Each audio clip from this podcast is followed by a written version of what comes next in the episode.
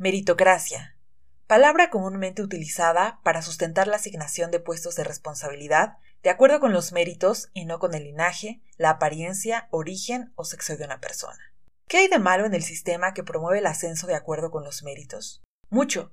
Detrás de la meritocracia hay un lado oscuro del que poco se ha debatido y mucho menos visibilizado.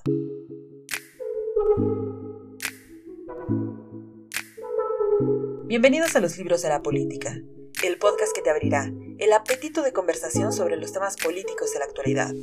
Te propongo que por medio de los libros escuchemos a las voces líderes de este tema. Mi nombre es Elena Rosales y en este episodio comentaremos La tiranía del mérito, que ha sido del bien común. Michael Sandel, autor de esta obra, es un profesor estadounidense quien en los últimos años se ha convertido en un académico de referencia en el campo de la filosofía política.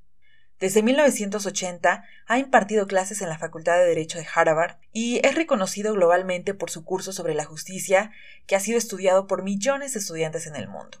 La revista Foreign Policy lo ha distinguido como uno de los pensadores líderes de la actualidad y en 2018 se le otorgó el Premio Princesa de Asturias de Ciencias Sociales.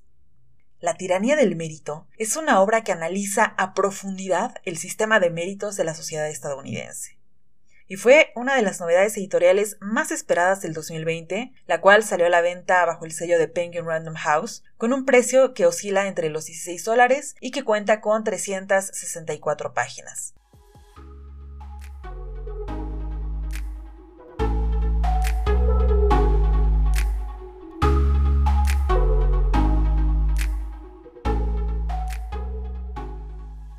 ¿Acaso una sociedad en la que se reconocen los méritos que parte de la idea de igualdad de oportunidades y de la erradicación de la discriminación, no es una aspiración para cualquier sociedad? En primera instancia, parece que sí, pues se fomenta la idea de la libertad y responsabilidad propia, es decir, un sistema en el que el destino de nuestro futuro se encuentra en nuestras manos. Desde luego que son atractivo. No obstante, el autor analiza lo que hay detrás de esta retórica y explica el por qué resulta tiránico para gran parte de la población estadounidense. Sandel nos describe que dentro de este sistema meritocrático convergen dos grupos de personas, los triunfadores y los perdedores, los cuales miden el grado de su éxito o fracaso de acuerdo con la riqueza que han acumulado. Dentro de este modelo, la meritocracia resulta tiránica para los perdedores, pues atiza la narrativa de que ellos son los únicos responsables de su fracaso. En cambio, con los triunfadores resalta la idea de que gracias al conjunto de su talento, constancia y esfuerzo, ellos acceden al éxito. Lo anterior evoca el surgimiento de la soberanía meritocrática, una justificante de la élite favorecida para mirar por encima del hombro a las personas que no han triunfado tanto como ellos, ya que se crea la idea de que si no han triunfado es porque no se han esforzado, y por lo tanto merecen su fracaso. Al mismo tiempo, surge un recelo por parte de los perdedores, una rabia motivada por los estragos del estancamiento salarial, el poco crecimiento del PIB y la insuficiente movilidad social. Tal segregación de la población es una realidad que puede casi casi respirarse, y el autor lo menciona en diversas ocasiones. El 1% más rico de la población obtiene rentas mayores que el 50% más pobre.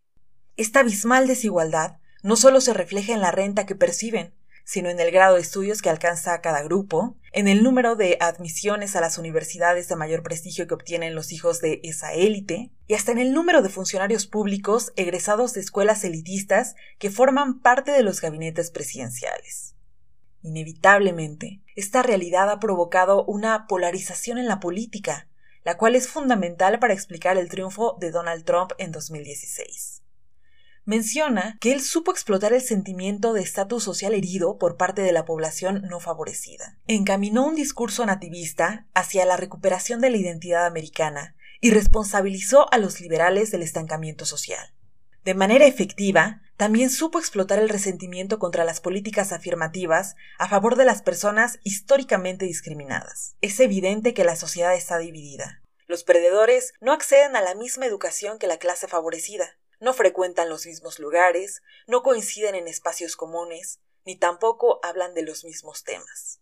Inevitablemente se genera un sentimiento de superioridad e inferioridad, el cual es alimentado por el éxito terrenal y justificado por la educación elitista.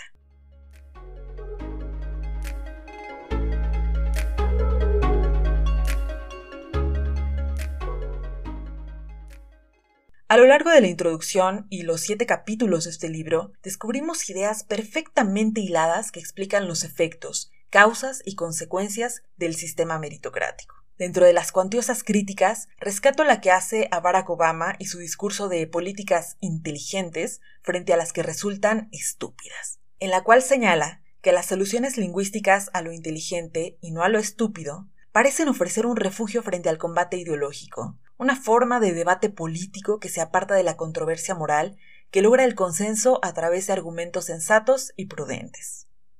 Lo interesante de esto es el impacto negativo que ese mensaje envía a la población que no ha triunfado en la sociedad, ya que pareciera que, como las personas perdedoras no tienen la educación para entender los temas e información técnica de la economía, no pueden y no merecen que sus opiniones tengan trascendencia. En cambio, las personas que acumularon títulos académicos tienen toda la autoridad moral para hablar de ello. Lo anterior, sumado a un estancamiento salarial de los no triunfadores, son un factor determinante para que el estatus social herido se refleje en las urnas, tal cual sucedió en las elecciones de 2016.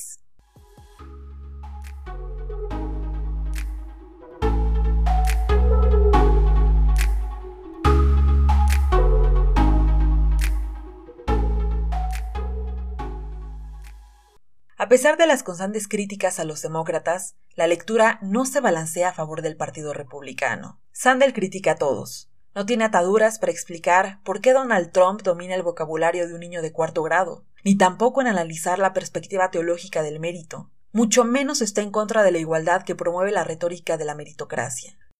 Con este libro, los estadounidenses triunfadores podrán explicar la justificación para reconocer que no son los únicos responsables de todos sus éxitos, que son afortunados por vivir en una sociedad que premia sus talentos. Esto podrá inspirar cierta humildad, reconocimiento y generosidad en la vida pública, y quizá provocará que disminuyan los rencores de un sector no exitoso. ¿Tú qué opinas? Compártenos tu reflexión en nuestro Twitter, en donde puedes encontrarnos como arroba librospolítica, o en el correo electrónico loslibros Muchas gracias por tu tiempo y nos vemos en la próxima.